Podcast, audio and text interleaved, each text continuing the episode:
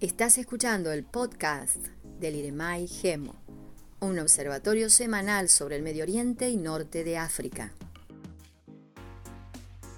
Bienvenidos, mi nombre es Joel Foyt y estas son las principales noticias de la semana.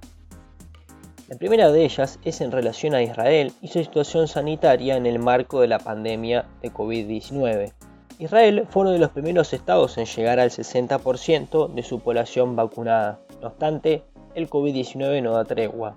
En los últimos días se vienen reportando 3.000 casos por día. Ya hace unas semanas se ha indicado la aplicación de la tercera dosis de la vacuna Pfizer a personas mayores de 60 años para detener el avance de la variante Delta. El principal problema que marcan las autoridades es que un total de 1.2 millones de jóvenes mayores a 12 años aún no se han inoculado. El primer ministro Bennett no descartó un cierre total del país para evitar un colapso del sistema de salud. Raisi asume la presidencia de Irán. El 3 de agosto, el líder supremo iraní, el ayatollah Ali Khamenei, ratificó el mandato presidencial de Ebrahim Raisi en una ceremonia en la oficina del líder supremo. Tras este acto, Raisi se convirtió en el octavo presidente de la República Islámica de Irán, con cerca del 62% de los votos. En la ceremonia, el líder supremo hizo un llamado para que la nueva administración transforme las capacidades potenciales del país en una economía nacional más robusta. Por otra parte, el nuevo presidente anunció que profundizar los lazos políticos y económicos con América Latina era una prioridad de la nueva política exterior de la administración. Los comentarios fueron hechos en el marco de una reunión con el secretario general de la Alianza Bolivariana para los Pueblos de Nuestra América, al-Assad encomienda a Hussein Arnous la formación del nuevo gobierno. El presidente sirio Bashar al-Assad encomendó al primer ministro del país la formación de un nuevo gabinete tras las últimas elecciones presidenciales llevadas a cabo a finales de mayo. Esta se trata de la segunda oportunidad en la que Hussein Arnous, oriundo de Idlib, se encarga de formar gobierno en el país árabe, el cual es azotado por una guerra de 10 años y una crisis económica sin precedentes. El mandatario desempeñó varios cargos con anterioridad, como el de gobernador y ministro de Obras Públicas y Vivienda. No obstante, es probable que los nombramientos no traigan consigo grandes cambios, ya que es de esperar que el régimen mantenga en sus posiciones a los principales ministros las diferencias emergentes entre Arabia Saudita y Emiratos Árabes Unidos. Las tensiones entre los vecinos del Golfo estuvieron presentes de forma intermitente hasta el año 2011, a partir del cual ambos países estrecharon sus lazos. No obstante, en los últimos tiempos han surgido diferencias en torno a sus posturas en el conflicto en Yemen, pero más notablemente en el plano económico, lo cual ha quedado evidenciado en la competencia por las inversiones en el sector turístico y las tensiones en el marco de la OPEP, las cuales dispararon los precios del crudo. El pasado martes 3 de agosto, la aerolínea emiratí Etihad Airways ha declarado que todos los vuelos entre los Emiratos Árabes Unidos y Arabia Saudita se suspenderán hasta nuevo aviso.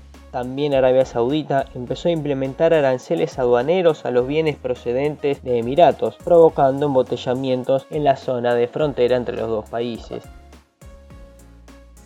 A un año de Beirut, entre la ayuda y la crisis.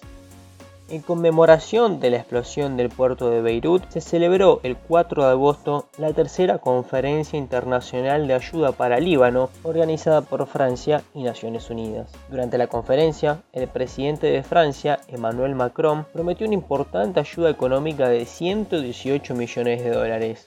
Sin embargo, la promesa de un plan de rescate más amplio está condicionada a la conformación de un gobierno libanés que se comprometa a terminar con la corrupción. Además, Macron pidió a las autoridades libanesas esclarecer lo ocurrido y dar a conocer las causas de la explosión.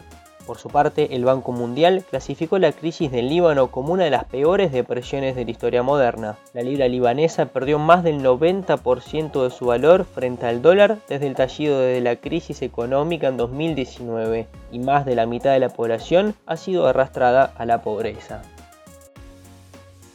Crecen las tensiones, lanzan nuevos misiles desde el Líbano hacia Israel. vuelven a dispararse misiles desde el sur del Líbano hacia territorio israelí y desde Israel vuelven a responder. El gobierno israelí anunció el miércoles 4 de agosto que tres misiles fueron lanzados hacia su territorio, disparándose las sirenas de seguridad en diferentes ciudades y que en consecuencia respondieron con ataques de artillería. Al igual que el ataque de mediados de julio, cuando los cohetes salieron desde Líbano a las pocas horas de que un oficial sirio anunciara que Israel había atacado Alepo por el aire, en esta ocasión también se podría encontrar un suceso anterior a los misiles lanzados desde el territorio libanés.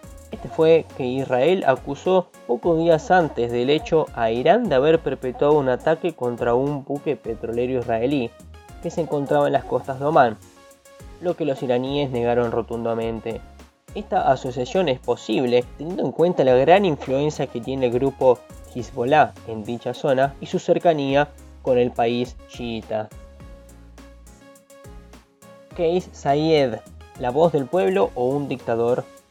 Luego de destituir al primer ministro, suspender el parlamento y levantar las inmunidades de sus miembros, las acciones del presidente tunecido se encuentran bajo la mira. Por un lado, el pueblo apoya sus decisiones que consideran como un reinicio después de malas administraciones y una deteriorada situación política, económica y social. Pero por el otro, los partidos políticos juzgan su accionar como inconstitucional.